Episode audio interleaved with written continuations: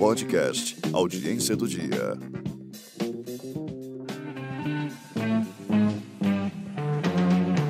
Das preliminares.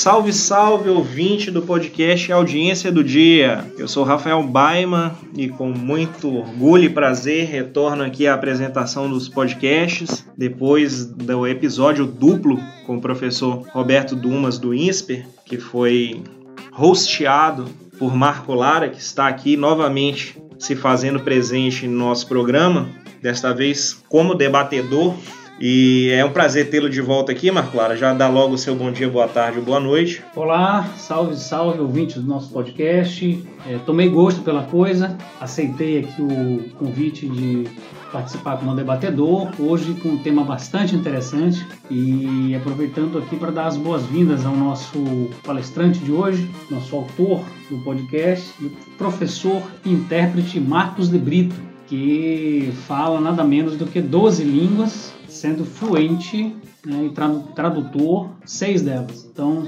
estará aqui o Marcos, vou já passar a palavra aqui, devolver a palavra para o Rafael, mas desde já agradecer pela disponibilidade em comparecer a esse nosso é, audiência do dia e enriquecer é, os nossos podcasts com informações sobre linguística. Então, devolvo a palavra ao Rafael.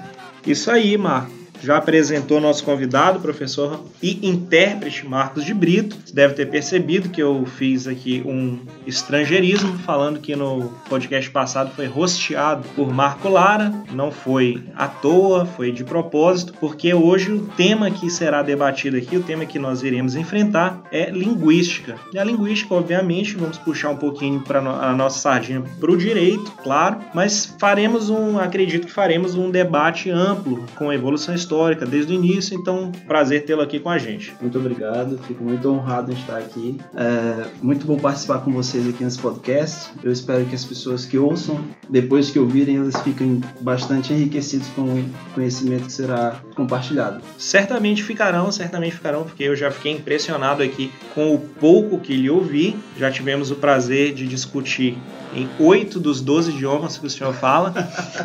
Quem dera eu falasse tantos idiomas assim, eu falo apenas sete. Mas vamos lá, vamos encerrar aqui as preliminares, vamos passar aqui para o mérito do nosso podcast.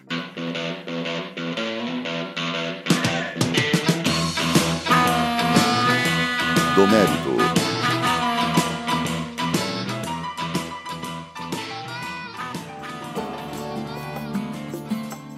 Pois é, professor. Como nós falamos aqui nas preliminares, o Marco também falou na primeira participação dele, nosso podcast hoje se centrará na questão linguística e no que as línguas que foram desenvolvidas foram acrescentando em nossa história e particularmente no direito. Se o senhor quiser começar fazendo uma apresentação sobre a evolução linguística até a chegada da escrita, que talvez seja o ponto mais crucial do nosso debate. O senhor fica à vontade, eu e o Marcos vamos ficar aqui aprendendo e dando nosso pitaquinho de vez em quando. Tudo bem, tudo bem. Então, é, não se sabe exatamente quando começou, né, quando o homem começou a falar. É, Sabe-se da história bíblica, que é da Torre de Babel, que eles estavam construindo a torre e Deus falou que eles é, não construíssem porque eles não conseguiriam chegar até o céu, né? Eles não conseguiriam dominar o mundo, como é, essa era a ideia deles na época. É, esse chegar até o céu é é trata-se disso. Então ele jogou essa maldição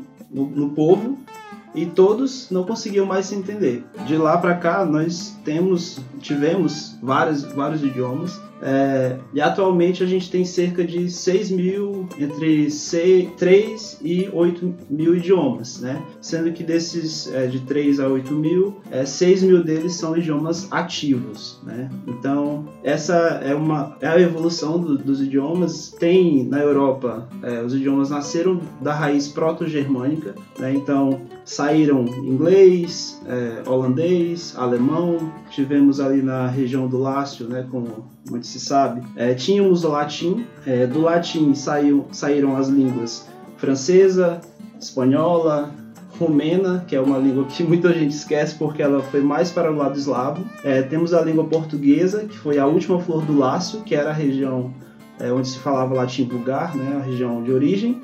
É, tivemos então francês, espanhol, português, é, italiano e romeno. Sendo que dessas línguas, aqui nós temos mais contatos são francês, espanhol, italiano e português, obviamente. Romeno foi para o outro lado. Então, essa é uma breve apresentação sobre a questão idiomática, né? É, a gente, como brasileiro, adotou muita coisa de muitos países, essa questão do falar inglês, né? E transformar o inglês num certo português, rostear. é uma coisa que o brasileiro gosta muito de fazer. Tá, se a gente. Tem um podcast quem não conhece, chamado Braincast, e tem Copa de Buzzwords. Sim. É fantástico, cara. É fantástico. Porque é só estrangeirismo. Sim. E hypado e não sei o que e tal, que eu nem me lembro agora, porque até eu já conversei muito com o Marco Clara sobre isso. Eu sou um cara meio Getúlio Vargas que vai entrar nisso aí, mas hoje em dia eu tô tentando abrir mão desse meu nacionalismo com o português, mas tem hoje, acho que tem um, tu achas que é um excesso ou tu achas que é uma evolução natural? Eu acredito que seja uma evolução natural. Eu não acredito que eu estou falando isso agora porque eu já fui muito conservador com relação a isso. Não queria que nós perdêssemos é, a questão da língua, né? Que é a identidade que a nacional, né? Mas é inevitável, né? É o mundo que hoje em dia é, dois terços do mundo fala inglês, um terço não fala. É, e o Brasil se inclui muito nisso porque menos de 5% da população, ou cerca de 5%, fala inglês. Então, um país com 200 milhões de habitantes, 5% dessa população todinha é a que fala inglês fluentemente. Então, é, eu achava que não aconteceria, mas tem acontecido, e não é só no Brasil, né? As pessoas vão aprendendo inglês, vão usando termos que são naturais do inglês é, e a gente vai se percebendo, né? É, acho que até tem uma música do Thiago York que fala é, quando foi a última vez que você passou sem se instagramear? Pois é. É. é porque em inglês a gente fala, né? To, to Instagram yourself. Seria postar, postar alguma coisa em vez de publicar. Olha, olha como postar já está natural. Já está natural. Exatamente. E quem diria que dijavanear nas palavras Exatamente. É, faria tanto sentido. Exatamente. Perfeito. E, e, isso é uma, é uma influência muito forte que o inglês tem em todo mundo. Porque é, em inglês, o que é substantivo pode virar verbo. Né? Então eu falo can, que é lata, é, enlatar em inglês é to can. Então, se eu quiser perguntar, você sabe, né? Você pode enlatar uma lata? Você vai perguntar, can you can I can? né? Então, assim, existe essa questão do inglês e isso é muito forte, né? É, a questão do gerúndio também é uma coisa muito forte. E isso vem do inglês, né? a gente vai pegando. É, lá em Portugal as pessoas não falam. Elas usam gerúndio, obviamente, mas não da mesma forma que o brasileiro usa. Né? Então existem várias coisas que nós vamos discutir hoje que. É. Curiosamente, cara, eu estava revisando ontem aquele livro do Harari, o Sapiens, Sim. E eu estava justamente na parte que fala sobre imperialismo. E ele trata muito bem dessa questão, porque o que são as consequências de um, do império gigante. Passa realmente as tradições e culturas e vai apagando aquilo que você tinha dos seus antepassados e está completamente incorporado. E ele cita diversos exemplos, como o da Índia, que hoje assume o inglês, Sim. assume o cricket, assume o chá, tudo por conta de um poder imperial. E os Estados Unidos hoje, querendo ou não, exercem esse poder e transformam mesmo a cultura, nos moldam. E creio que não só na língua, né? Eu dou sempre exemplo de cinema. Tu consegue assistir um filme indiano, cara?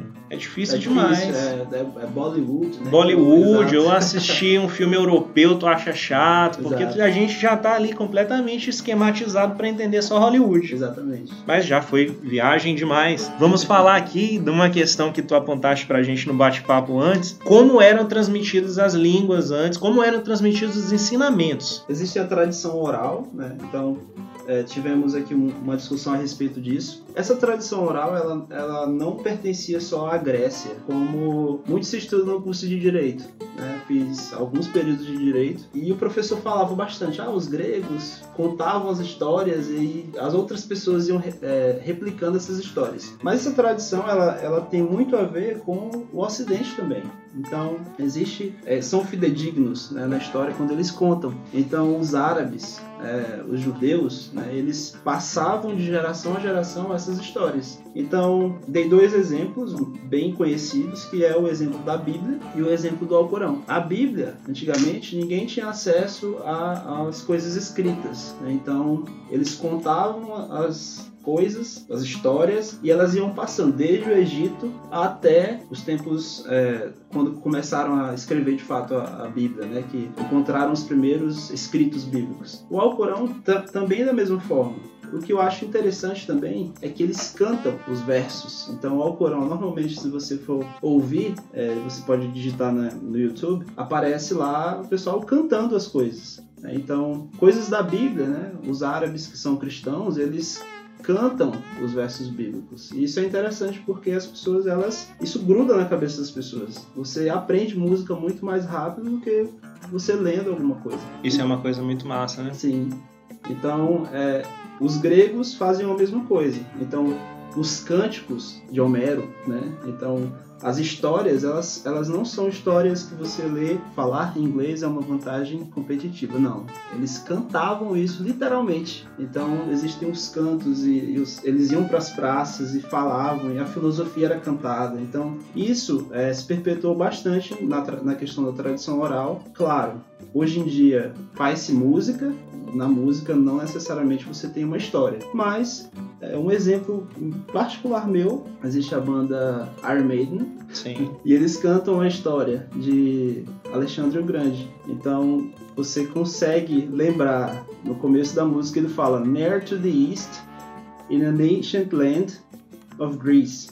É, e aí ele vai cantando a história de Alexandre o Grande. E não tem como você esquecer essa história porque veio toda a melodia, né? Então eu nunca esqueci, fui pesquisar depois e de fato isso ficou é, gravado na minha memória. E aí tem, tem muito disso. Essa evolução é, do cantado, do falado, é, começou a ser escrito, né? E nós temos o Código de Hammurabi, que foi o primeiro, a primeira carta, né? A primeira carta jurídica, digamos Sim. assim. Mas eu, eu vou te interromper aqui, porque até eu já conversei contigo, Marco Lara, um dia a gente estava, acho que nós vimos aquele mesmo programa que é aquele do, nossa, esqueci o nome daquele cientista Neil alguma coisa que passa no Discovery. Neil falando, deGrasse? Neil deGrasse. É, Neil deGrasse Tyson. Neil deGrasse Tyson. E ele fala que se nós contássemos o calendário do do universo, toda a história do universo, como se fosse o calendário que nós utilizamos, a partir da língua escrita nós estaríamos tipo no meio-dia do dia 31 de dezembro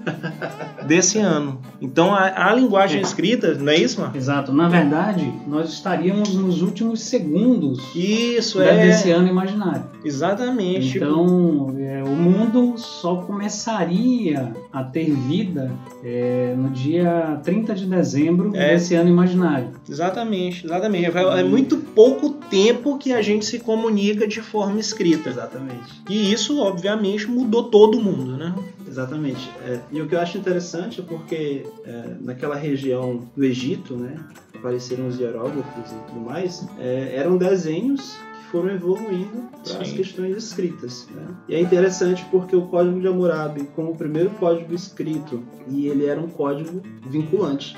Né? Quem é da área do direito vai entender que essa questão de ser vinculante é que todos os outros reis posteriores é, precisavam seguir aquela regra. É, se você desobedecesse alguma coisa, você não era de fato indicado pelos deuses. Né? Então as pessoas começaram a ter questões a partir daí. O Código Civil, é, eles tinham a questão da separação. Na separação, é, as pessoas indagavam outras coisas. Ah, mas tá, eu vou separar e o que que eu, que terra é que eu vou ter? Né? Eu tenho uma esposa, vai ter alguma divisão com ela? É, tem filhos. Nessa separação, como ficam os filhos? Eles vão receber alguma coisa? Então, esse código, ele é de fato a base para o que a gente usa hoje em dia. Né? Essas outras formas de aplicação da lei. E o que é muito legal, eu até, até brinquei aqui, é, muito se diz hoje em dia, se está na, se tá na internet é verdade, né? Mas Sim. nesse caso, se está escrito é verdade. Sim. Então, Pra época valia, né? exatamente. O primeiro conceito de, se eu não estou enganado, o conceito de responsabilidade civil já foi no Código de Hammurabi. Foi a primeira vez que de fato foi estabelecido todo esse. Tem um exemplo que até Código de- do Consumidor já havia questões de consumidor no Código de Hammurabi. Se o pedreiro construísse a casa e a casa caísse e Exatamente. morresse alguém, teria que matar o pedreiro. Sim. Então realmente acabou sendo uma revolução porque estabelecia regras que antes ficavam de boca, né? Exatamente. E ele foi tão interessante que essas, esses povos né, da tradição oral, que foram os povos judeus, né, foram os árabes, eles adotaram. né? Então a questão do olho por olho, dente por dente, Sim. eles- essa, isso foi adotado por eles também. né? Então não saiu da questão oral e foi para a questão escrita. Então a, a escrita é deveras importante, poderia dizer, apesar de ser muito recente. Sim, não, e até porque passou, a partir do momento que está escrito, passou a ser acessível a todos. Diminuiu a possibilidade de alegação do desconhecimento de regras. Exatamente. Estavam ali expostas e poderiam ser reproduzidas. Exatamente, é, é a questão. Se eu sou um estrangeiro e vou para outro país, eu não posso dizer que eu não. Ah, eu fiz a coisa errada, mas eu não sabia dessa lei. Não existe isso. Exatamente. Isso no Brasil acontece E e temos, fora e temos uma influência disso até hoje, que é a inexcusabilidade do conhecimento das regras. Né? Então ninguém Sim. deixa de obede- obedecer o direito ao argumento de que desconhecia. Então, com a publicação dele, é a presunção legal de que todos conhecem o direito. Então, isso também é uma herança histórica dessa época, em que todos os estrangeiros, não só os estrangeiros, mas aqueles que estejam né, vinculados àquela sociedade, seja pelo juiz sanguíneos ou pelo juiz solis, devem obedecer aquelas regras daquela sociedade, independentemente de estarem cientes ou não. Isso traz muita unidade. Mas é, eu queria, aproveitando o ensejo aqui do, do Código de Hammurabi, é, e o- os escritos históricos demonstram que na época né, do Código de Hammurabi, a gente remonta aí ao ano 1770 a.C., haviam três castas né, é, na, na sociedade, que eram os homens livres, né, é, e aí um- talvez a tradução não, não reflita exatamente, mas chamados de Hawilum, é, os, o, a, a camada intermediária, que era os Kenon, e os escravos, que se chamavam Vardum. Só uma né? observação. é, eu não posso apelar porque eu não conheço essa língua. Tá aí, eu consegui pegar, Peraí, olha aí, pegar no pra décima terceira.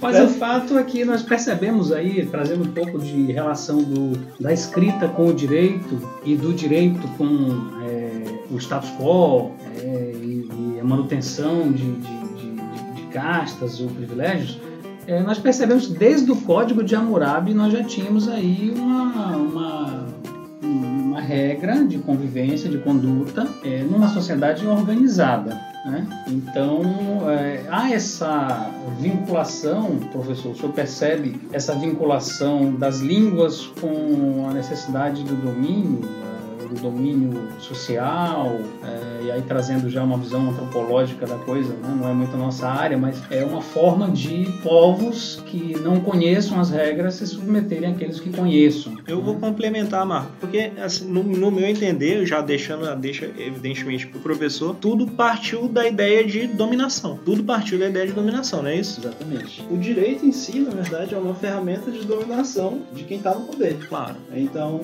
no Brasil, a gente consegue perceber isso tão claramente que não dá para negar de forma alguma. Mas é, o direito nasceu é, nas igrejas. As igrejas elas criaram é, universidades e o curso das universidades era o direito. É, eu, acho que, eu não sei se foi o primeiro curso, mas foi um dos primeiros cursos. Então, eles faziam as leis, né, eles escreviam as coisas e estampavam para as pessoas olharem. Ah, vocês não podem fazer isso. Exatamente. Existe uma. é, na Inglaterra, na época. Eu não lembro qual é o nome do rei, mas existem algumas palavras que a gente usa trivialmente, né? É, eu não vou falar a palavra porque é uma palavra pesada, mas quem fala inglês vai entender. É, fornication, então F, Yes. under, ok? O é, the consentment C of the king. Então, é, não seria fornicação, né? Porque a gente poderia traduzir como fornicação, mas as pessoas só poderiam é, ter relações sexuais, né? Se o rei dissesse que poderia fazer aquilo. Então isso era uma lei, né? Obviamente passou o tempo e a gente usa a palavra, né? Abreviada. É, Não, não precisa ficar com vergonha. É, É só gente- lembrar A gente usa a palavra. do técnico do CSA, Quem é o técnico do CSA? Argel Fux. Ou do nosso ministro também. Do nosso ministro. É porque o do Argel é literalmente abreviado a essa regra britânica. Exatamente. Então, é, a gente percebe claramente como usa-se né, nessa ferramenta da linguagem e, é- e isso é de extrema importância tanto para quem está estudando direito né, ou- ou- e para quem é advogado, é, usar a língua de forma correta. Eu, particularmente, não gosto do juridiquês porque usam latim. E latim é uma língua morta. E é, chata. Exato. Eu Uma língua gosto. chata. Eu gosto. né? Eu acho que tem sonoridade. Sonoridade não. É, Mas o- a questão é que o, assim, caiu em desuso, né? Mas a influência do latim para as línguas é, de origem latina, né? E o nome próprio já diz, ela foi muito importante, né? Inclusive para esse aspecto jurídico. E eu aproveito a deixa aqui com um bom debatedor é, para indagar ao professor se ele, se a importância da língua nós já vimos no conteúdo histórico, né? Mas se há alguma diferenciação da linguagem ou da sua influência é, para o sistema common law, que é o sistema anglo-saxão de direito, em comparação com o sistema romano-germânico, que é o sistema adotado pelo Brasil. Sabemos que, e aí fazendo aqui uma rápida digressão sobre os dois sistemas, o sistema common law é baseado na, nos precedentes, né, ou fundamentalmente nos precedentes jurisprudenciais ou das cortes, e o sistema romano-germânico mais pautado pelo, pelas leis, pela escrita. Então tem muito mais código, muito mais artigos em cada código regulando as condutas, enquanto o sistema common law é, são poucos artigos e muita interpretação desses artigos de acordo com os tribunais. Então imagino eu, e queria ouvir do professor, que no sistema romano-germânico a linguística ou a língua ela tenha mais influência do que no sistema do common law, ou isso é um mito e a importância é a mesma? Como é que o senhor enxerga isso? Tem alguma relação? É, sim, a consideração que eu tenho a fazer aqui é na região da Inglaterra especificamente eles tinham muito essa questão mesmo de da linguagem né para definir as coisas né? tanto é que depois de um bom tempo foi criado é, a ideia de propriedade privada é, contrato social ninguém vai se matar aqui porque a gente tem um contrato Sim. social de não fazer isso né? então assim é, essa questão linguística né de você falar as coisas e passar de uma para outra é, de uma geração para outra é uma coisa muito comum, né? principalmente se você vai na, na- estuda a história inglesa, essas coisas, você percebe que, por exemplo, os livros de William Shakespeare, as histórias, elas também eram meio que cantadas, né? era dividido por blocos né, de cantos. Sim. né? Então, isso é uma influência muito dessa linguagem oral, né? obviamente, mas é, cantada, diria, ou, Uhum. ou, né, tradição não oral. Na verdade, né? tradição oral, exatamente. E os alemães são mais metódicos. Sério? Os alemães são mais metódicos. Inclusive, eu estava conversando com, com um amigo meu, é, que é australiano, e a gente. Eu sou intérprete dele lá na. na- Na própria Austrália. Não, não. É... Porque não dá pra Não, entender não. nada do que o australiano fala. Quando ele vem pra cá, né, e a gente participa das reuniões, é, eu faço a interpretação pra ele e comentei com ele. Aí eu vou passar meu aniversário na Alemanha. Aí ele falou, rapaz, que legal. Quando você voltar, você me diz qual foi a sua impressão. Porque os alemães são tão metódicos que eu acho que a cultura de vocês é totalmente diferente. E de fato, o alemão é, em si, a língua alemã é considerada tanto pelos alemães, pri- primeiramente, como por várias outras pessoas no mundo, como a língua lógica.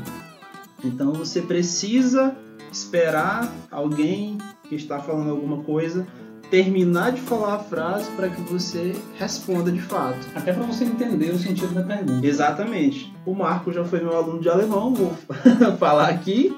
Muito É. bom professor, por sinal, recomendo. Recomendo mesmo. E o Marco, ele, ele achava engraçado porque em alemão tem um verbo que vem no começo da frase e outro que vem no final, e se você não esperar terminar de falar, você não vai entender o que, o que eles estão realmente querendo dizer. Então, essa, essa sistemática alemã, ela, ela também se aplica nessa linguagem escrita mesmo. Eu, eu queria aproveitar o gancho para falar sobre o, a influência do direito alemão para o direito brasileiro, mas é, sobretudo o direito civil brasileiro. Mas antes, é, aproveitando o gancho e o mote, é, primeiro teu aniversário não é na primavera europeia, é?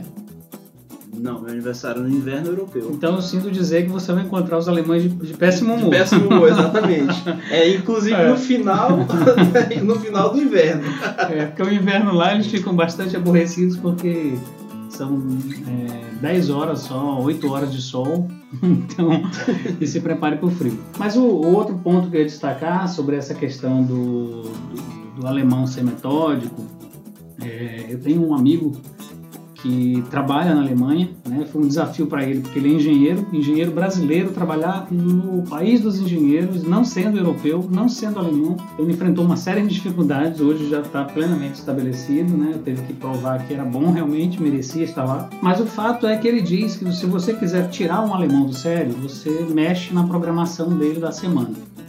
Porque ele já tem, por exemplo, ele precisa desenvolver uma tarefa, ele tem um número de horas que ele precisa dedicar àquela tarefa durante a semana. Então, se você coloca um feriado no meio da semana, ele se perde. Então, assim, ele é tão metódico a ponto de tudo estar rigorosamente planejado. Né? E trazendo esse, esse mote, nós tivemos a, a Constituição de, de Weimar, que teve grande influência na- no, no nosso constitucionalismo brasileiro. E nós tivemos, me, me permita, se eu tiver certo, o mérito é meu, se eu tiver errado, o demérito é do professor que ensinou. Mas nós tivemos o Burgerliches Gesetzbuch, correto, professor, pronúncia? Tá no Que é o- rumo. Que é o nosso. É, É. Biggerliches Burger- Burgerliches. Biggerliches Burgerliches Gesetzbuch. Gesetzbuch. Ja. Já, já. Danke, danke, senhor. Gern geschehen. e nós é, e esse foi era o, era o Código Civil alemão e nós tivemos é, praticamente ele reproduzido no Brasil pelo nosso Código Bevilacqua, que é o Código de 1916, né, antecessor do Código vigente de 2012. É, mas nós tivemos ele praticamente copiado, não foi isso? Exatamente. Inclusive, nos livros de direito civil, é, tem, um, tem um senhorzinho, que eu não lembro o nome dele, mas o livro é verde. O Marco gosta dele, inclusive. É o Nery? Yeren? Yeren? Não. Não, é, Brasileiro? é brasileiro, exato. Nery? Ah, Que é de direito civil, eu não lembro o nome, mas. Eu acho que é Nelson ah Nery. Caio Mário da Silva Pereira. Exatamente, exatamente. É o meu Caio- guru de direito pri- privado, direito civil, Caio Mário da Silva Pereira, saudoso professor Caio Mário. Exatamente. E eu gostava bastante porque o Caio Mário, ele citava os. Ele falava nos livros, né? É, aqui, esse, esse parágrafo aqui é baseado em tal da, do, do direito alemão, direito civil alemão. Então, percebe-se muito isso, né? E existe uma razão para isso. É, o Brasil passou por várias fases, é, digamos que complicadas, né? Então, eles tentavam moldar muitas coisas aqui no país às coisas que aconteciam lá fora. Então, essa eu, eu creio muito que esse, esse tenha sido um dos motivos pela porque eles devem muito provavelmente ter comparado as duas coisas, né? Eu já tive contato com o Código Civil antigo, né? Por questões linguísticas, acabou ah, isso aqui é deixa eu olhar e acabava que realmente era, se não era igual, era muito parecido né, as traduções não se perdiam tanto, né? porque sabe-se muito bem que é, dizem que a tradução é uma traição, né? porque você não eu, O sentido exato. né, exatamente palavra. aquele sentido que você não consegue pegar, Até porque né? tem um acabouço histórico, cultural. Exatamente. Então é, essa foi a questão e muitas vezes não se aplica, né? Você pega uma coisa lá de da Europa e trazer para o Brasil e tentar replicar, você não consegue ter essa aplicabilidade. Mas sim, de fato, é, por questões de glamour também, né, muito se usava isso no, Brasil.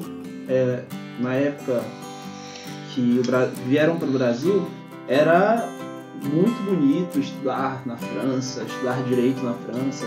Então falar francês era uma coisa assim da alta classe. Depois de muito tempo, obviamente, depois das guerras, começou-se a falar que inglês era a língua. Então as pessoas começavam a consumir as coisas dos Estados Unidos. Inclusive há uma há uma certa insatisfação do francês.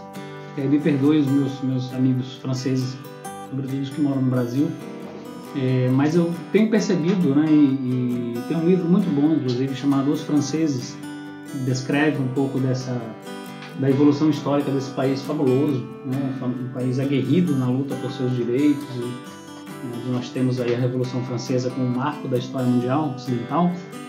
É, mas há uma disputa muito grande, ou um ressentimento, talvez, do francês é, com relação à língua inglesa né? justamente porque o francês, na época das. E aí me se eu estiver errado, mas na época das cortes europeias, né, do, do absolutismo, do, das monarquias, era a língua diplomática, digamos assim, onde você conseguia falar e transitar nos diversos uh, reinos uh, austro-húngaro, enfim, próprio francês, alemão, e nós tínhamos é, é, essa prevalência do francês como língua universal.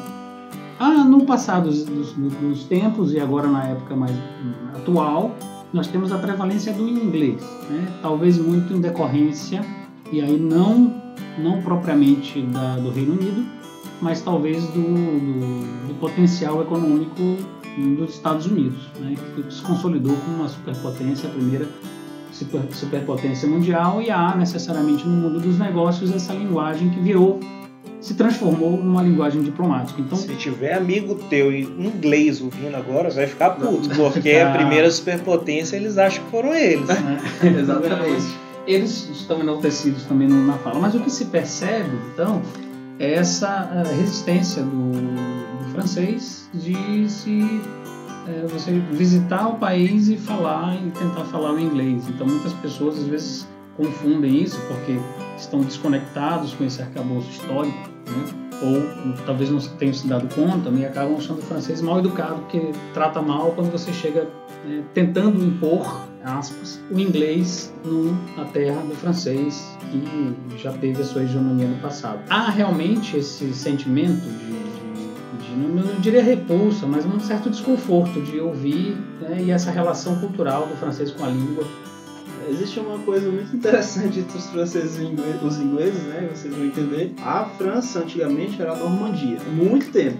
Então existiam é, tribos, né? Existiam pessoas que eram chamadas de Jutes, eu não, não, sei como fala isso em português, mas que moravam na Inglaterra. Quando os normandos invadiram a Inglaterra, na verdade as ilhas britânicas, né? Eles levaram muito dessa, da sua língua. Os vikings também chegaram. Os vikings não eram pessoas agressivas como é retratado, eles eram exímios comerciantes. Eles faziam comércio como ninguém. Claro, guerra naquela época era inevitável. Então, os franceses ficaram por muito tempo dominando aquela região. Então a linguagem né, que era usada era uma linguagem mais afrancesada, digamos assim. Então se você fala uma recepção calorosa, né, se você fala hearty welcome, né, isso é muito é, viking, é muito assim agressivo, né? Então seria mais interessante falar a cordial reception, isso soa mais latinizado, né? Mais francês. É, mais elegante. Exato, mais cordial, né? Que em inglês termina em AL, essas palavras terminam em AL e elas normalmente vêm do latim.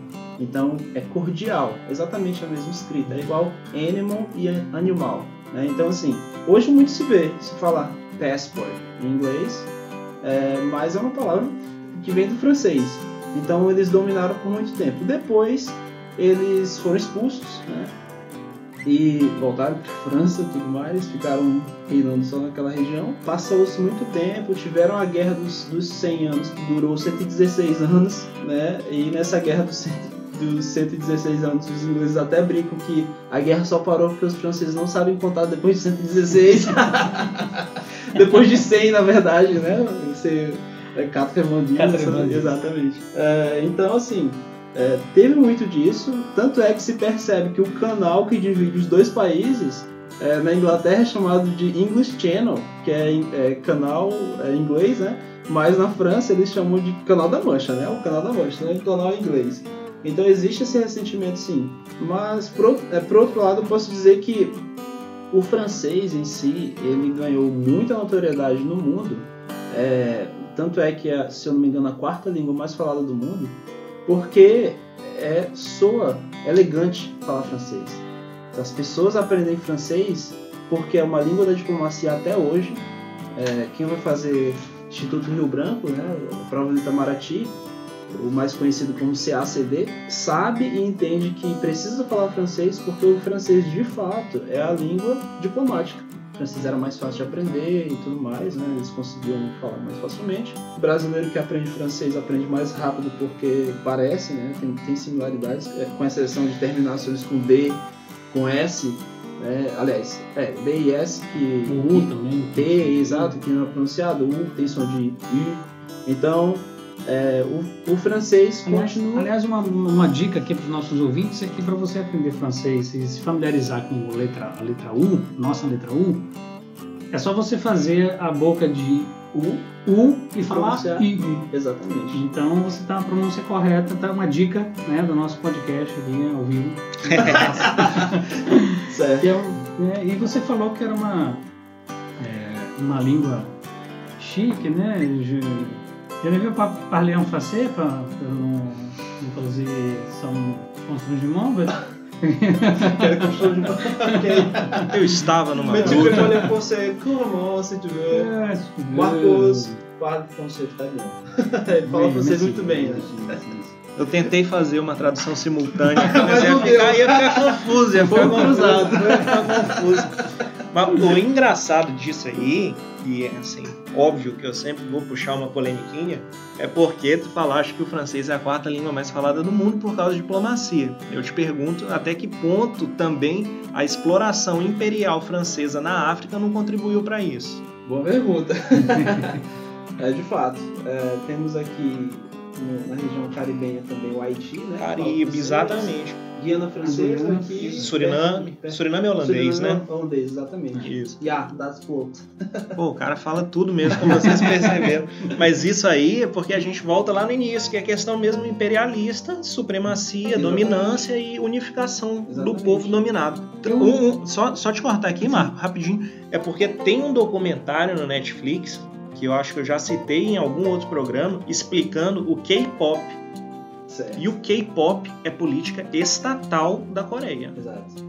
Não, não, não é um negócio aleatório, bandas que explodiram, tipo Backstreet Boys. Existe apoio estatal da Coreia para que seja menos, é, digamos assim, estranho, não é estranho, mas enfim, que nos soe menos agressivo tanto a aparência física dos coreanos quanto a língua para que a gente possa consumir cada vez mais produtos coreanos. Então, o, esse, esse fenômeno agora do K-pop não é um acontecimento do acaso, não. não. Nunca, nunca. É pensado para que a gente olhe cada vez mais coreanos e para que a gente escute e não soe tão agressivo aos nossos ouvidos essa língua. Se quiser olhar coreano, vai na Rua Grande, que são é, tem... Já é fruto dessa Já é fruto. Não, mas aproveitando esse gancho da, referido de que o francês é a, é a, quarta língua mais falada do mundo, eu queria entrar exatamente nesse mérito. É, hoje, é, quais, qual, qual seria a gradação para os nossos ouvintes, especialmente? Ah, preciso aprender um idioma. Né? Primeira dica, eu acho que aprenda um idioma útil, né? assim, dentro do teu ramo de trabalho, do teu ramo de negócio, eh, de onde você queira, um país que você queira visitar, morar, ou tem algum tipo de relação e tal. Mas independente disso, no plano numérico, né, quais são as línguas aí, sei lá, não sei se você sabe ou pode poder listar, mas assim, é, pelo menos no quantitativo de pessoas que falam essa língua, e aí seria um grande interesse, talvez, para quem resolva aprender um, outro idioma, né, é, quais seriam esses cinco idiomas mais falados, seria mais útil para a pessoa aprender e praticar, porque às vezes você aprende um idioma que não tem contato algum e você acaba esquecendo, né? Então, pela, pela falta de convívio. Exatamente. É, os seis idiomas oficiais da ONU né, são inglês, é, chinês e mandarim, as pessoas às vezes confundem o mandarim, porque o mandarim é só. É o inglês clássico, o chinês clássico. Exato, que a, a tribo mandarim foi a que mais se expandiu na China, mas eles falam outros, outra, tem outras variações. Então, inglês, chinês mandarim, francês, espanhol, árabe e russo. Essa, Nessa sequência dos mais falados? Essa, na verdade, esses são os, os idiomas é, oficiais da ONU, exatamente. Mas Fala mais... russo? Dá. Sei falar doce vidânia. Das vidânia. Yeah. pacá, pacá. Pacá, pacá. Pacá, pacá, das vidânia, pra quem não, não entendeu, é, significa tchau. Das vidânia mais formal, né? Pacá é uma coisa tipo tchauzinho, até logo. Priviet. Priviet. Privet é olá. É, o Privet, ele é olá, mas. É... Tem que melhorar a pronúncia aí, Ele é de forma informal também, né? Porque a gente tem Stradsputze, que é olá pra. pra eu, eu, mais, eu, mais eu, eu usei, Rafael, eu usei. Eu viajou pra Copa da Rússia. Ah, foi? E aí ele arranhou lá no. Agora minha meta é aprender árabe pro Catar. Privet, Cat de lá. Yes. eu perguntei, eu falei, oi, como vai você, né? E você vai responder. Niafcia para o show. É, eu estou muito bem. Né? Caralho, o cara é um fenômeno. O cara é um fenômeno. Mas árabe eu posso te ajudar. Vamos também, confundir né? a cabeça mas... dele. Tu perguntas em inglês, ele responde em russo e eu complemento com francês. Rapaz. E ele vem na réplica no alemão. Enfim, voltando à Volta pergunta do Marco aí, dessa, sobre essas seis línguas, se há alguma que a gente deva dedicar. Na verdade, o inglês é. Ou algumas, né? Desculpa. Exato. O inglês ele é a língua mandatório, é obrigatório, sim. né? Que eu até mandatório é uma coisa do inglês, né? Sim, sim, sim. é, mas é, então o inglês é a língua que você precisa aprender. É, hoje em dia a gente vai até tocar nesse ponto sobre a questão da, desse déficit, né, que a gente tem no Brasil. Mas o inglês é a língua que você é obrigatório que você aprenda. Né? Até porque, se você aprender inglês, as coisas vão ficar muito mais fáceis, porque para aprender outro idioma, você vai lá e digita assim, Arabic Grammar no, no, Google, né? E aí você vai pegar uma gramática de árabe em inglês, você vai praticando inglês aprendendo árabe. Mas seria a porta de, de entrada, entrada para o mundo. mundo. Exatamente. É, antigamente, um terço da humanidade falava inglês. Então, falar inglês era uma exceção. Né? É, ah, eu falo inglês e tudo mais. Hoje em dia, dois terços da humanidade já fala inglês, então um terço que restou é, que não fala, é, você. Nossa, esse pessoal não, fala, não sabe falar inglês, é complicado. Mas é, se for por grau de dificuldade, seria ideal que você aprendesse inglês, francês e espanhol. Aí depois você parte para uma língua um pouco mais difícil, se você quiser. Mas economicamente falando, e por participar bastante de reuniões com, é, com o governo, é, eu já fui intérprete do, do BRICS, então a gente percebe que o, o mandarim tem, tem crescido bastante. Então, às vezes, os chineses eles não querem fazer negócio em inglês, eles querem fazer negócio em chinês. Então, eu aconselho que as pessoas aprendam inglês se não souber falar inglês, mas se já souber falar inglês, aprenda francês e depois parta para o chinês mandarim, no caso. Né? Mas... Ou o espanhol, dada a nossa proximidade. Exatamente, exatamente. exatamente. Muito se, se fala, né? Então, existe a questão geográfica, que é relacionada a viagens. Então, é, das grandes línguas, então, temos o mandarim que tem mais de um bilhão de pessoas falando mandarim. Só, só o povo chinês só o povo leva chinês, essa, exatamente. essa equação. Né? Exatamente. Né? A segunda língua mais falada, mas não necessariamente em ordem de importância, porque o inglês, apesar de ter menos falantes sim, sim. espalhados pelo mundo é o mais importante. Não, mas dá para entender pela população né, dos Exato. países, língua nativa. Então, é, o inglês seria a segunda, ou economicamente falando, seria a primeira. Exato. É, depois vem o espanhol. O espanhol é a língua mais, tra mais traduzida. Né? Então, traduz-se muito do espanhol e traduz-se muito para o espanhol né? ao redor do mundo. Então, o espanhol também é uma língua é, muito importante. O francês ele vem aí em quarto lugar, como eu já havia falado antes. Depois é, vai se aprender é, russo, eu não diria muito, mas alemão é uma língua importante também. Para quem é do direito e quem quer estudar em, é, direito constitucional, alemão seria maravilhoso. É uma, é uma fonte Exatamente. fantástica, né? Exatamente. E até pela, pelo pelo elevado grau de definição que as palavras têm, Exatamente. definição semântica. né? Exatamente. Eles conseguem definir um objeto com uma palavra só num grau de, de, de- de precisão que nós precisaríamos no português, e na maioria das vezes, de uma frase. Exatamente. Essa é uma coisa que, que eu acho engraçado. E meus, meus alunos, eu tenho uma aluna que toda vez que eu apresento uma palavra grande para ela, ela ri e me grava. né? Então a gente vê aí em alemão palavras com 60 e poucas letras. Né? Aí você vai quebrar essa palavra e você tem uma frase de fato. Né? Uma lei inteira, o nome, o nome da lei, que às vezes é muito grande, é uma palavra gigantesca justaposta. Né? Então, assim, é, o alemão ele é uma língua importante para quem está nessa. É a língua, a língua dos engenheiros, né? a língua da precisão. Exato, exatamente. É, então, se você trabalha, se você é engenheiro e precisa, ah, eu quero trabalhar na área mecânica, especificamente no mecânico, então é, é alemão.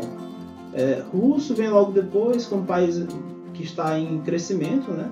Saindo da, da questão agrária, eles saíram da questão agrária tem pouco tempo. Eles estão entrando mais na questão industrial mesmo. Então, russo é, é muito bom porque ali no Cazaquistão, por exemplo, as pessoas falam russo. E existe, existe muita mineração naquela região. né? Então, para quem quer trabalhar nessa área, Rússia é perfeito. Culinária, adivinha aí qual é a culinária? É o francês. Uhum. né? Então, francês é, é, é impor- importante. Então, eu sempre defino inglês, francês, né?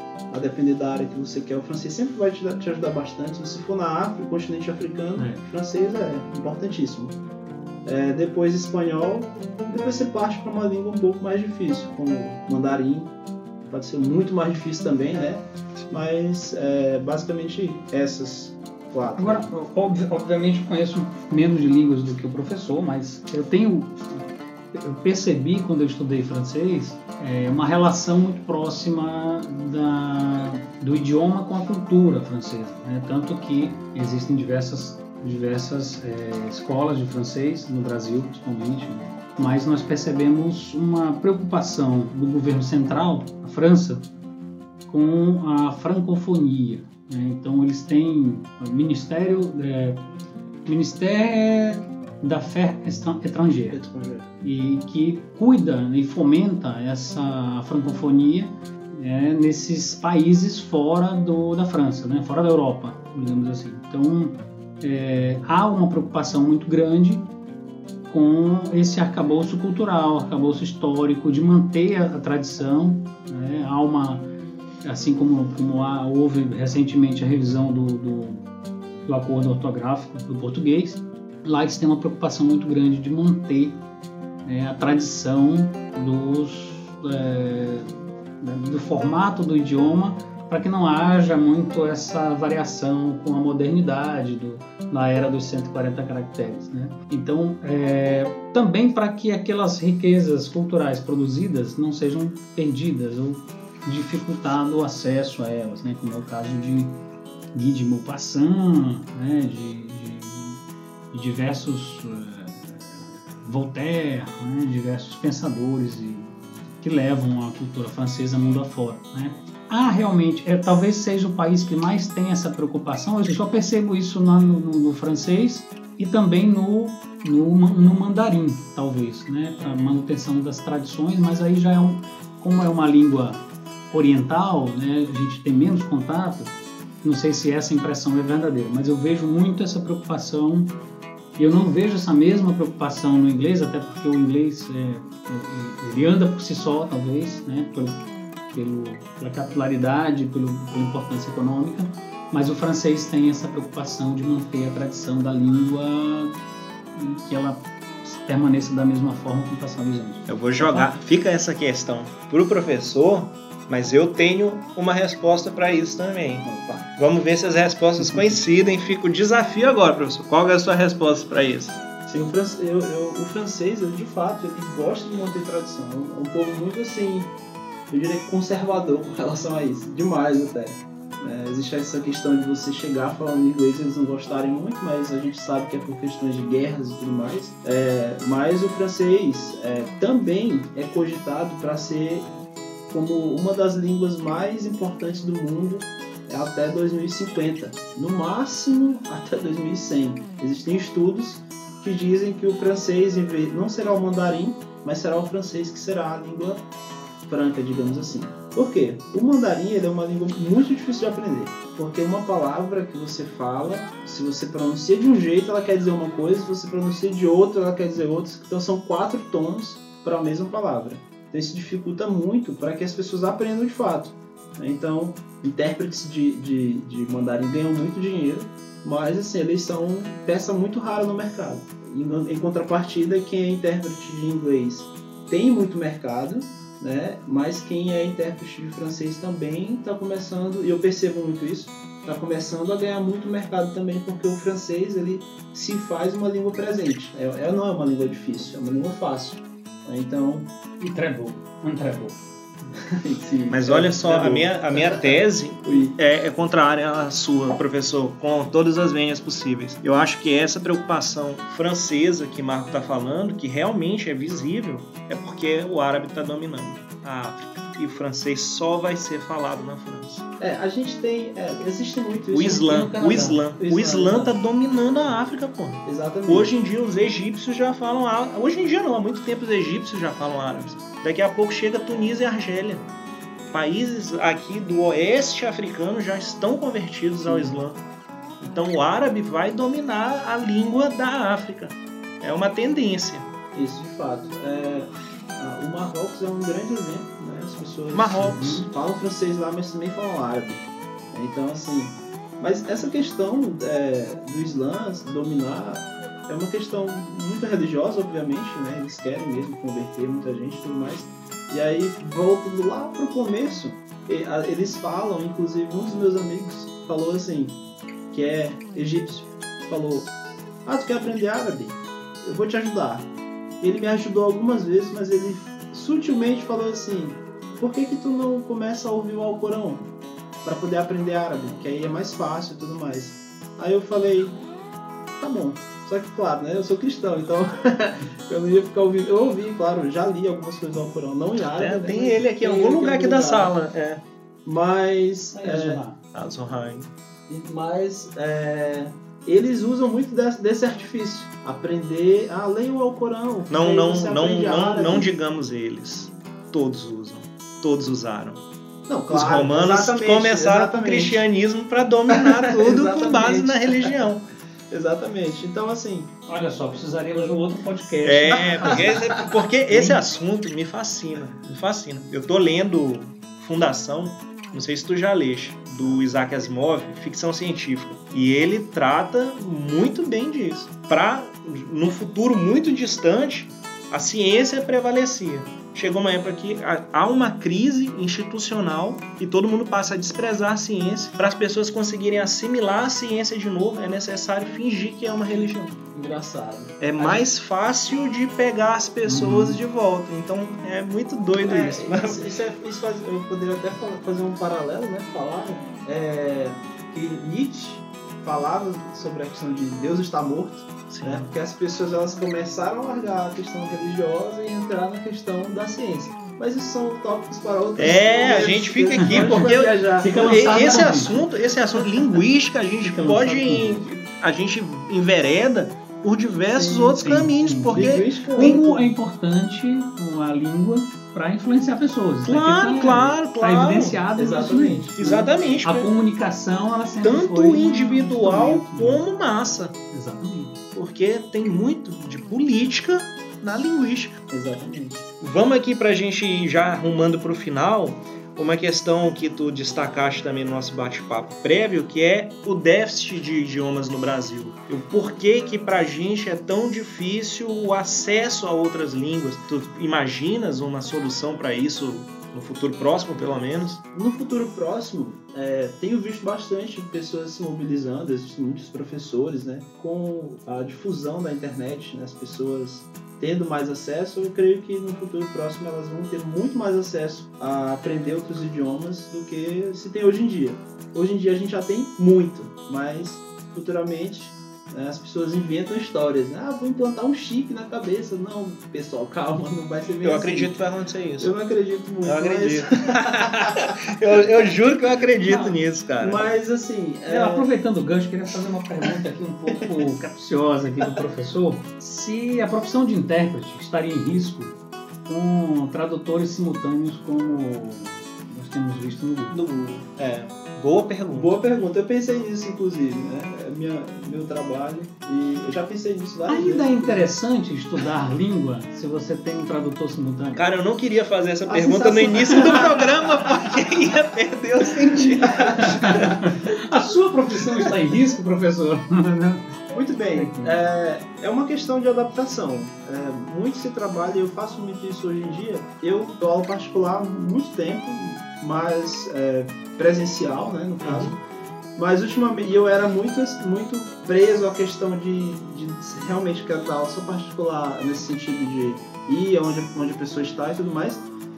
Mas é, a gente adapta. Então eu tenho dado muita aula online, né, pelo Skype. Então tenho aluno, é, tenho aluno em Manaus, é, tenho aluno é, no sul do Brasil, em, em Porto Alegre, né? É, tenho aluno no Rio de Janeiro, tenho aluno em São Paulo. Então é, tem se eu, eu tenho adaptado a forma de ensinar. É mais prático, a pessoa não precisa de fato sair de casa, Sim. porque ela, vai, ela só precisa da internet. Então a gente vai adaptando. Com relação à, à interpretação em si, existe muita essa discussão, a gente, nossa, fala bastante, mas existe uma coisa que é, trata-se de confiança. Quando a gente interpreta, a gente lida com muita informação que é confidencial. né? Então a gente, digamos que uma pessoa está usando um dispositivo e é uma reunião de governo e eles, né, porque a gente tem a reunião de imprensa, né, então os dois líderes conversam com a imprensa e tudo mais, mas tem a, a- ali que é portas fechadas, né, e são discutidas coisas importantes, Sim, né, estratégicas, exatamente. Então, até onde seria seguro ter esse dispositivo, digamos, numa reunião dessas? Nosso presidente está bem porque ele tem um filho que fala Fala inglês fluentemente. fluentemente, exatamente. Nas reuniões com o Nossa, Trump, ele, ele dá show. Ele, inclusive, eu tenho um vídeo dele aqui, eu achei bem. Mas olha só, não, não, pra, assim, em que pese a brincadeira que a gente fez, uma coisa que eu tenho ouvido bastante, e eu acredito que você vai concordar comigo, é que o aprendizado de outro idioma aumenta muito a tua capacidade de entender tudo. Claro. Não só o outro Cognição. idioma, cognição. Porque tu consegues entender, analisando semanticamente a palavra, tu consegue entender sentimentos.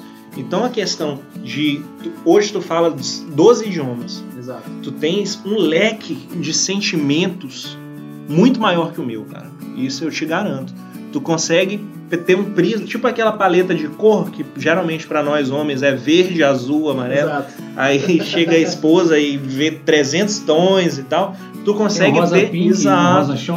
Tu consegues ter nuances de sentimento é que nós que falamos menos idiomas não temos. E nisso eu te admiro muito e recomendo quem esteja ouvindo que aprenda o máximo de idiomas possíveis, realmente. Não é uma questão só, eu não falo nem pro profissional, eu digo mesmo pra vida, pra tu ter uma cognição, como o Marco Sim. bem definiu, maior. Sem dúvida, eu ia eh, acrescentando, concordo plenamente com o Rafael, né? Eu acho que os aplicativos de tradução simultânea, além do risco, né, do- das informações sigilosas eh, estarem nas mãos de pessoas desconhecidas, eh, tem o- esse aspecto cultural. Eu acho que isso é inarredável. Eh, Eu trago isso com o ensino do francês, né? o meu, meu aprendizado de francês, que eu tive uma- uma- um contato com a cultura francesa riquíssimo, né? E que nenhuma tradução simultânea vai, vai tirar. Esse é um aspecto, o Rafael tocou num aspecto super relevante,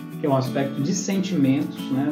Da etimologia daquela palavra. Por que, que aquela palavra foi criada, de onde ela veio, qual o sentido dela e as, as variações, às vezes, dessa palavra. né? Então, tem um aspecto cultural, e aí fica uma dica para quem está nos ouvindo: nada substitui o conhecimento da língua. Né? E sem falar que você desperta ou exercita né, o seu córtex. Né? Exatamente. Então você é, acaba, acaba aprimorando o teu raciocínio e às vezes você tem uma dificuldade numa língua, mas tem facilidade na outra, mas de todo modo passa para quem para quem estiver ouvindo, faça um estudo, estude uma língua estrangeira, se já conhecer uma delas, estude outra, porque eu acho que abre muito a mente né, te dá realmente essa percepção de sentimentos, que isso daí é do ser humano e a máquina não vai, não vai nunca tirar Exatamente. Exatamente. É, você consegue ser uma pessoa até mais tolerante. Com certeza, cara, com é, certeza. Você observa uma coisa diferente você fala assim, peraí. É... Qual o sentido disso? Né? É, exato. Que ambiente histórico Exato. se enquadra? Por, por empatia. Exato, Você desenvolve exatamente. empatia. Exatamente. É isso. Você consegue ter, inclusive, algumas raivas que eles têm também, né? Então, é, eu lembrei de uma, uma expressão francesa, né? Tipo, français com, como une vache espanhola. então, você fala francês com uma vaca espanhola, né? É, você fala francês muito mal, né? Então, é, essa é uma expressão que eles usam, né? Quando eles querem, de fato, eu não diria ofender, mas Querem ser pegar um pesado. rude, né? exatamente, um pouquinho mais rudes, O isso. francês é meio babaco. E gosta de xingar. É, gosta exato, de xingar. nossa. Eu tenho uma experiência, a primeira vez que eu estive na França, né, foi na minha lua de mel, e eu tinha péssimo histórico dos amigos que tinham ido antes, ah, francês é mal educado, não sei o quê. E eu confesso que cheguei lá, fiz um curso remoto, né, de poder pelo menos pedir comida quando chegasse lá, e cheguei com alguma coisa lá. Mas eu tive muita facilidade em, me comunicar com inglês quando eu introduzia a conversa com francês, porque eles se sentem lis- lisonjeados depois te auxiliam. Mas isso quando eu estava na capital francesa. Sim. Quando eu viajei para o interior, encontrei pessoas mais né, idosas, né, carregam um pouco mais aquele, aquele sentimento da, da rivalidade das guerras, e eles não aceitavam falar nenhum outro idioma, e eu fui xingado em francês, ainda bem que na época né, eu não conseguia entender a maioria das palavras, então eh, ele me xingou, obviamente eu devolvi nos xingamentos em português, mais suaves eu diria. Mas o fato é que eh, essa, esses sentimentos, essa, ou essa carga sentimental nas palavras, a gente percebe isso muito claramente no francês. Então, quando ele quer ser rude, né, ele Exatamente. acaba. A gente, é, uma observação, é, se você quiser desejar boa sorte, o francês fala merda, né? Que é merda. Só que pra gente é uma coisa, pra eles não. Aí existe toda uma história por trás, Contextualização. né? Exato. A Contextualização. contextualização dessa história é que quando ia ter algum espetáculo nos museus, né, as pessoas não tinham carro, tinham é, carroças, né, charretes. Os cavalos, eles paravam e eles na porta, defecavam né? na porta dos- do museu. E se tivesse muita, é porque muita gente iria atender aquele, é, iria assistir aquele espetáculo. Então eles falavam, é, muita merda pra você, né? É, merda. Isso. Então, é, ficou muita merda em espanhol, eles também falam a mesma coisa, mas pra gente não tem nada a ver. Muita merda aqui significa É, outra é coisa. outra coisa, Mais exatamente. uma razão né, pela qual os aplicativos não conseguem Eles não traduzir conseguem esse traduzir, exatamente. E existem palavras que, por exemplo, você coloca no Google uma palavra em português e aparece milhões de palavras em inglês. Aí Sim. você fica, tá, mas qual palavra que eu vou usar? E é, o intérprete e o tradutor, eles têm esse feeling de dizer assim, não, aqui eu vou usar essa palavra especificamente. Na hora que a gente está no fogo cruzado, tra- interpretando, seja simultaneamente ou é, consecutivamente, a gente tem, tem todo um processo que a gente estuda em linguística, né, e nessa questão de interpretação, que a gente, é, a gente é como se a gente colocasse comida na boca, mastigasse e, e fosse engolindo aos poucos, né, porque a gente sabe a quantidade, a gente sabe qual a palavra, no caso, seria comparada à quantidade, É que deve se usar, exatamente. E, é, e são milésimos de segundos. O dispositivo não faria isso, o dispositivo ele só iria Uma traduzir. tradução Exatamente. literal Literal. Muito bom. Muito bom, muito bom mesmo. Vamos passar aqui para as alegações finais.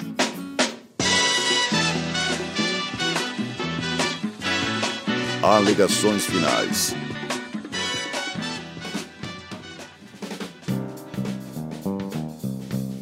As alegações finais aqui, eu já vou fazer logo as minhas, que são duas recomendações de filmes.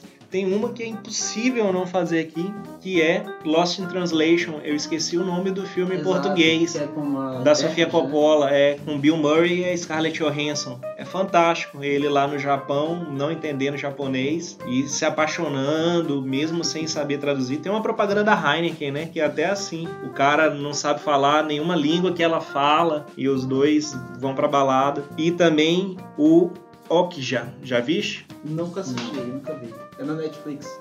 Trata, não é que trate de intérprete, mas uma interpretação, chama interpretação mesmo, né? O serviço do, do intérprete. Can you, can you spell to us, to us? Ok, já. Ok, já. Ok, J, A. Ok, J.A. Yes.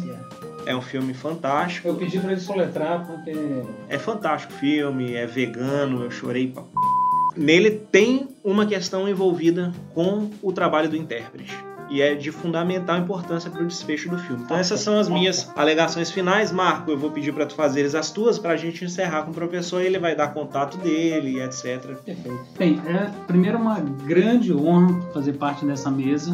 Meu querido professor Marcos de Brito, é, que me ensinou o pouquíssimo que eu sei, até porque nós tivemos pouquíssimas chances de aula, mas muito aprofundadas de alemão. né? Então, é, conheci o professor Marcos na indicação da minha esposa, que fazia inglês com ele e ela, estando em casa eu falei por que não aderir e aprender uma nova língua né? Então já já, já era familiarizado com o inglês o francês e resolvi é, estudar também alemão. E o curioso e aqui eu acho que vale o registro é que nós estudávamos alemão através do francês. Eu acho que era algo desafiador para o córtex partirmos uma, uma, uma terceira língua é, ensinando numa língua já estrangeira. Muitas Então, vezes falávamos inglês também. e falávamos inglês também, então era muito legal que nós brincávamos com, com as palavras. Então eu considero o professor Marcos genial, é, não à toa fala 12 idiomas, né, que é muito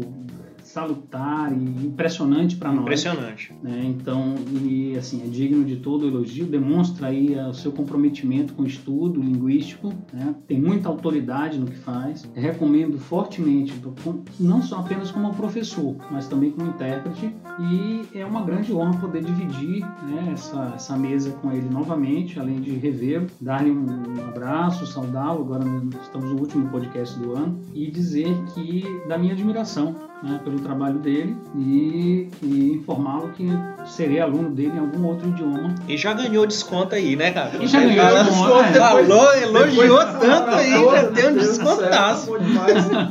E agora, sem mais delongas, faço isso, né? Professor Marcos fazer suas considerações.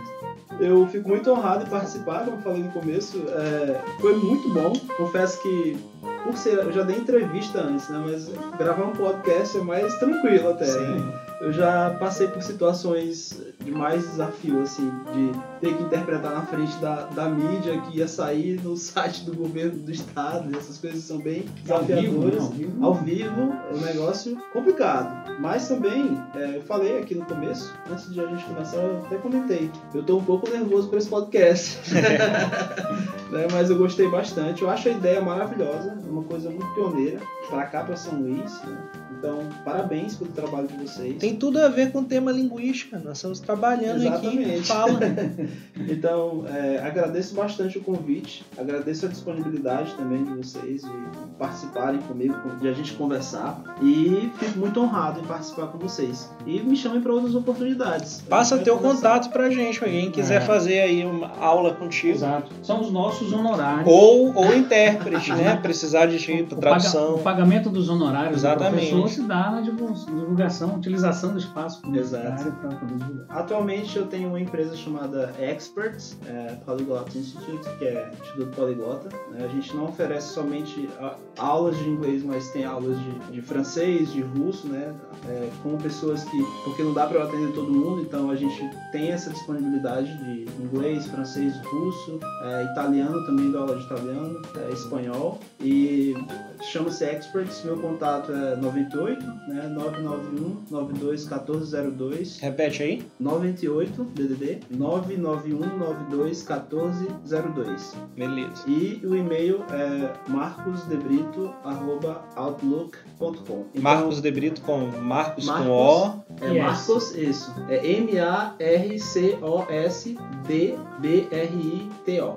D, D é. D, só D. Só D. Olha aí. Como é que tu não explica isso, cara? Então, Marcos de Brito. É. Marcos De Brito, isso. D mudo, como se fala. exatamente. Arroba outlook.com. A gente também presta serviço de interpretação. né? Atualmente a gente tem uma empresa canadense no, no portfólio da empresa, né? que é a Equinox Gold.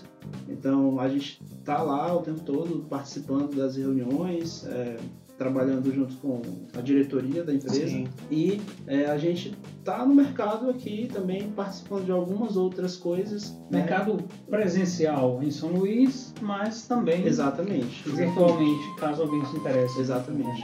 E é isso, basicamente. Muito obrigado. Perfeito. Beleza, agradecê-lo Ah. novamente, agradecer Marco Lara aqui pela presença, foi bastante proveitoso, eu acredito que será proveitoso para quem escutar, foi bastante gostoso fazer o podcast, esse podcast específico, e desejar Feliz Natal, bom Ano Novo para vocês dois, para os nossos ouvintes, o podcast Audiência do Dia Joie- volta ano que vem. Joie Noël. Noël. É, Joie Noël. É, eu faço um desafio aqui, vamos, vamos terminar. É, fala o Vamos Feliz Natal em 12 idiomas. Não, em 12 não, calma. Não, Vamos vamos, falar. vamos fazer uma, uma, uma despedida em várias línguas, aproveitar, né? Ok. A gente pode, eu acho que o Rafael pode fazer em inglês, eu posso fazer aqui em francês, au revoir, merci pour votre attention. Goodbye, folks. See you next time. That- that's all, folks. That's all. ok. É, guten Abend, porque já tá ficando de noite, né? Mas. é, Alemão? Em alemão, exatamente. É, tschüss, auf Wiedersehen, é, das war sehr gut, um hier zu sein. Ok, danke für alles. Eu falei que, né, boa noite ou tchau. também. Obrigado a todos. É, danke für alles, exatamente. Ah, muito bem, Marco. tá bom. É, E agradeço árabe, por você estar você aqui. está está estudando... É, árabe é o idioma que eu comecei há pouco tempo. Eu sei, nossa, eu sei muito pouco de árabe, né? Mas é, salam, né? Seria, pode ser oi, pode ser tchau também, né? Então, salam. Perfeito. Aleikum salam. Salam. Falou, galera. Até mais. Obrigado, valeu.